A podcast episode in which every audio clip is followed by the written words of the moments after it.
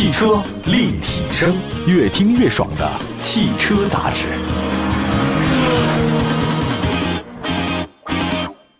买好车，买便宜车，就上有车以后 APP。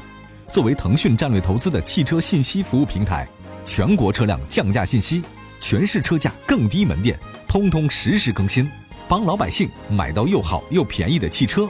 老百姓买车就上有车以后 APP。大家好，欢迎大家关注本期的汽车立体声啊！我们希望全国各地在听节目的朋友们，你们觉得很喜欢听到哪些汽车类的话题啊？或者说你们有什么想了解的东西啊？都可以在我们的公众平台的后台呢给我们留言，就是汽车立体声。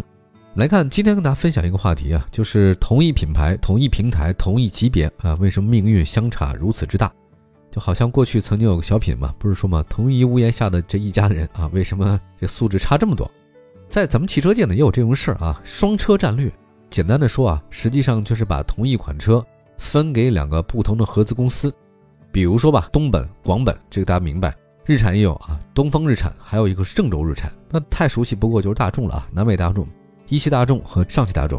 其实现在很多品牌都开始搞这个事情啊。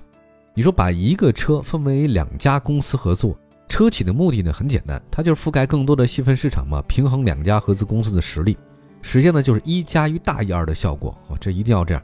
如果一加一小于二啊，或者一加一还小于一啊，这事儿没法干了。因为每家合资公司的销售服务网络覆盖程度、品牌口碑呢都是不同的。如果一家不行了，另外一家卖的好啊，对他也是有利啊。他这个想法是很好啊，同一家公司的车卖给两家公司，但收到的效果呢不一定都好。比如说哈，市场上当然也有像卡罗拉、雷凌啊同时热销啊，CRV 啊跟皓影啊也很受宠。但是也有同平台姐妹车型销量差距很大的情况，哎，本是同根生，相煎何太急。今天这期节目呢，就聊聊品牌的旗下销量相差特别大的姐妹车型啊，或者你把它叫兄弟车型也问题不大啊。我们来看一下，你觉得好像挂着本田标、挂着丰田标就卖得很好吗？啊，不是如此的，有些时候让你很难想象。先说第一个，飞度和 Life，这实际上是一个车啊。如果你要是预算。十万块钱啊，买一个皮实耐用的合资小型车，我想大部分人会想到广汽本田的飞度，FIT。其实这个没毛病啊，但是它的兄弟的车型啊，本田的那个 Life 则很少被人提起来。其实很多人都不知道，哎，东本也有一个跟飞度一样的叫 Life 吗？其实这个 Life 就生活的意思啊，它呢在这个车系当中啊，东本给的名字叫来福将，但销量呢确实很糟糕啊，一点都不来福啊，它很降。这数据显示呢，今年六月份来福将卖了两千五百五十五辆，而飞度卖了一万一千三百七十辆，少了将近快一万辆啊！这个差距呢有点大。那来福将这个车差在哪儿呢？其实呢，专家分析也是说啊，这个车型历史传承啊，相比飞度可能差一点。飞度呢是千禧年以后诞生的，零三年国产，到现在发展到第四代。你这个来福将呢是去年才上市，两款车的咖位和票房号召力啊，那差别太大，一个天上一个地下。对于大部分来讲，在同等的价格情况之下，他一定会买一个有历史品牌的车，这没毛病的，而不是一款几乎没听过的车。还有一个从二手车的保值率的角度来看，保有量大、品牌认可度高的车，保值率也会更高一些。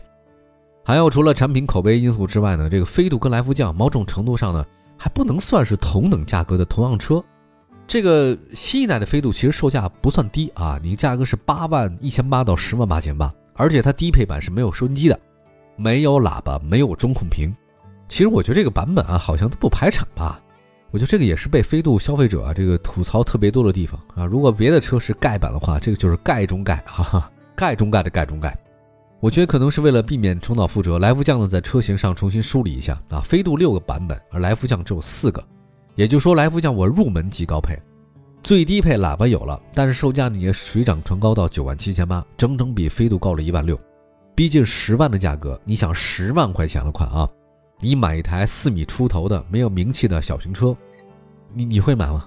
对吧？毕竟四米六、四米七啊，这个国产的很多自主品牌车配置那么高的都已经下探到这个区间了，你还花这么多钱吗？也未必啊。所以真的这样，当初大家觉得飞度不太厚道啊，打算脱粉了。你这个最低配的是盖中盖的盖中盖，没想到呢，你这个 Life 一上市啊，所有人都没想到啊，原来 Life 上市以后。其实飞度被迫香了起来，当然还是有一说一啊。对于那些企图购买低价飞度的粉丝来说，你高于飞度的起售价已经打消了很多消费者的购买欲望。对于部分意图购买一台高配飞度的消费者来说，Life 的表现好像也不是很好。但如果未来啊，这个咱们只能说未来，Life 在后期销售里没有大幅的这个优惠的加持，我觉得它的命运啊，恐怕只能是一个，就是抬了一手飞度。哎，我出现是为了彰显你的优秀，你说这倒霉不倒霉，是吧？当然，这个也有可能是本田他们家的这个策略啊。如果真是这样的话，倒也无可厚非啊，反正都是一家人。好吧，我们再说说这个凌派和享域啊。凌派大家应该算是稍微熟悉点的车型了，对吧？作为这个思域的兄弟啊，凌派的姐妹啊，本田的这个享域不太受人待见，显得有点多余。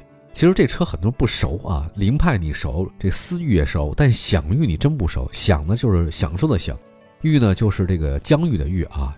本田的的确确是双车战略的忠实信徒，最典型的就大家熟嘛，CRV 和皓影，XRV 和那个缤智。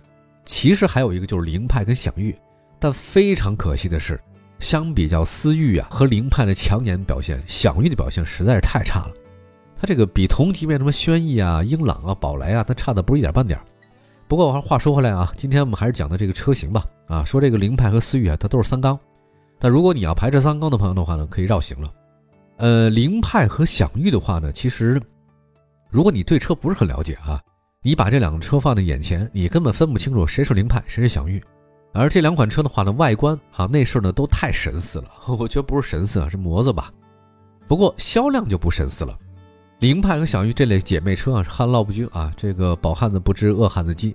二零二零年，享域全年销售四点五万辆，而凌派高达十一万辆，这乘以二都不足，这个差距太大。为什么有这种局面呢？就是你要说享域的外观也不差呀。甚至很多人认为享域秀气的前脸比凌派那个大钢牙好看不少，在颜值上是有过之而无不及，内饰配置动力它也没差别，对吧？问题在哪儿呢？我觉得问题啊就是在于很多，我们来先说一下吧啊，先说一下他的这个享域的哥哥思域，我觉得问题在他身上也不少。其实有时候产品的布局啊会影响到销量，比如说广汽本田在凌派之上是什么车？各位，雅阁呀，两者差了好几万。这个目标群体也不会冲突，你买雅阁的人他不会买凌派，但是东本这边就不一样了。享域之上是谁呢？是思域，两个车呢就放在一个店里摆着。你说我看享域的人，我不看一看摸一摸思域吗？那不能够啊！同样一个店里面，所有车都得看一下嘛，对吧？既然来都来了，可这俩车呢售价太接近了，享域的价格是九万九千八到十六万六千九，而思域的价格是多少？十一万九千九到十六万九千九。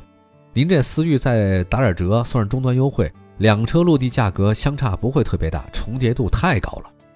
还要从产品特点来看吧，享域啊，它偏向家用，车内空间其实比思域还大，但思域呢外观更好，造型更漂亮、更帅气，而且呢还有动力更强的 1.5T 发动机。那享域呢在动力方面尴尬了啊，1.5的那个混动车型价格贵，起步价十三万九千九，1.0T 的三缸车型虽然价格低，但是动力也很差。所以你这事儿吧就不好说了。在东风本田的这个产品阵列当中啊，思域占了 C 位，享域那就两边了吧。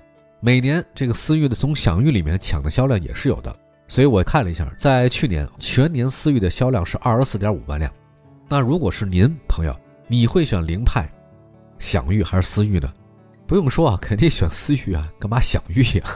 所以这个事儿呢就有意思了。我觉得产品布局啊真的是有很大的问题。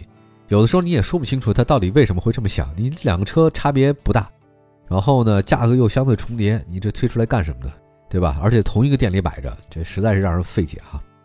好，我们休息一下啊。今天呢，咱们说说这双车战略，聚焦呢就是本田这些车型的话呢，你可能听说过，但有很大的可能性你都不知道它们长什么样。好，我们一会儿回来。汽车立体声。这里是汽车立体声啊，回到节目当中呢，跟大家分享的一个就是命运相差如此之大，本是同根生，相煎何太急。明明是一款车在两家生产，但是差别是这么大。其实这也很好理解啊，这个有时候不是老有这样的一个社会新闻吗？同样的一对双胞胎，哥哥和弟弟呢，因为命运的捉弄啊，到不同的地方去生活了，有人到这家，有到这家。你说这个 DNA 啊，其实相差真的不太大了，但是因为后期啊，这个家庭生活的各种各样的。环境不一样啊，父母的教育不一样，导致这个兄弟俩呢走上了截然不同的这个道路，啊，这种社会新闻实在太多了啊。这其实车也有这样的情况，DNA 差别真的不大，但是呢，这个在不同厂家生产，结果呢出现了完全不一样的结果。刚才说到了这个本田的两款车，那接下来的话呢，说说雅阁和 Inspire。不在这里呢，我必须得先说一下名字的事儿。东风本田 Inspire 啊正式上市，那我觉得很多人是不是都以为它是那斯铂瑞的改款换代？然而并不是，朋友。斯铂瑞真正对应的英文名字是 Spire，Inspire 中文意思是激励和鼓舞，给灵感啊。但是东本的 Inspire 这车型其实是没有对应的中文名字的，这搞得我很难念啊。这个。我想这也是它卖不好的原因，它没有中文名字。这个雅阁和 Inspire 的命运呢，真的不太一样。雅阁去年全年销量二十一万辆，而 Inspire 只有五万五千辆，这个差距太惊人了，快四倍。雅阁呢，毫无疑问 B 级车的顶流，对吧？而 Inspire 呢，好像总觉得是不是有点过气了啊？当然，你说这个它水土不服啊，本田根本不愿意看到。其实。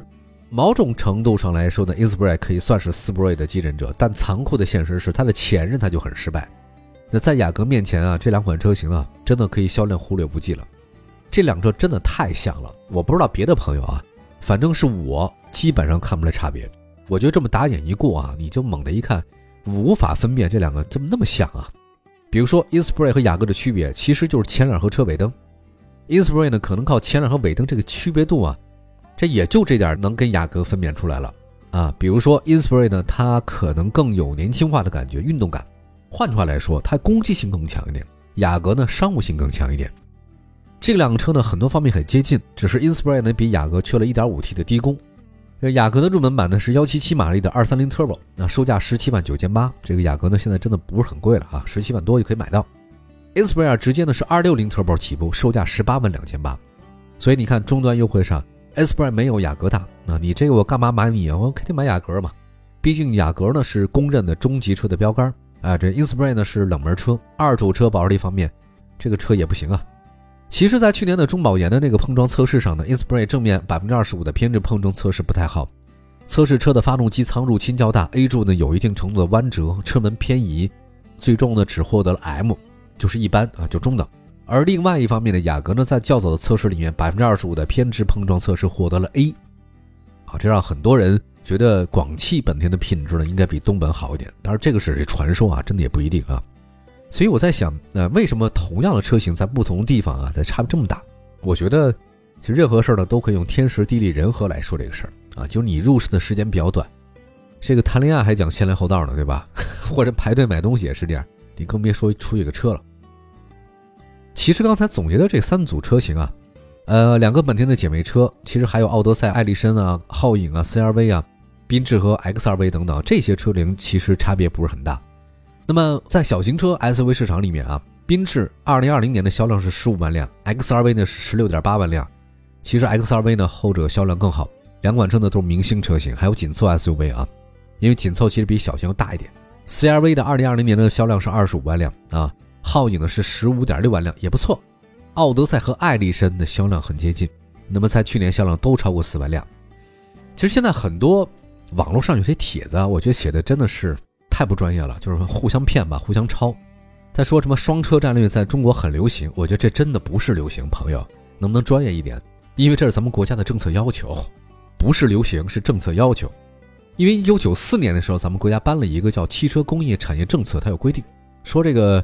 外国车企呢，只能在中国有两家合资公司，它不能更多了，只能最多两家，而且外资所占股比呢不能超百分之五十。因此呢，现在不少的跨国车企呢选择了南北两家，像典型就南北大众，对吧？还有丰田、一丰，还有广丰，一个是东北啊，一个是广东。呃，还有东风本田和广汽本田，这个也很明显。不过一个是在武汉啊，一个在广州，呃，距离相差不远。实际上这是一个咱们国家的规定，倒不是流行这么做啊。因为中国汽车消费市场很大，很多车企呢，它降低成本啊，先不说别的成本，就是运输成本它也是成本。大家想想看啊，毕竟同一款车稍加修改就能在更多渠道销售，你对集团来讲是不是有利啊？那当然有利了。我要是车企，我肯定这么干。如果咱们国家政策规定可以在三家车企合作，那我马上再搞第三家。对于汽车厂家来讲，那个店是越多越好嘛，对吧？一定是有销售规律的。那么在国内来看啊。合资品牌的双车战略呢，还有很多种形式，比如说同一集团当中的不同品牌，像现代和起亚、别克跟雪佛兰、标致和雪铁龙，这个关联度实在是太高了。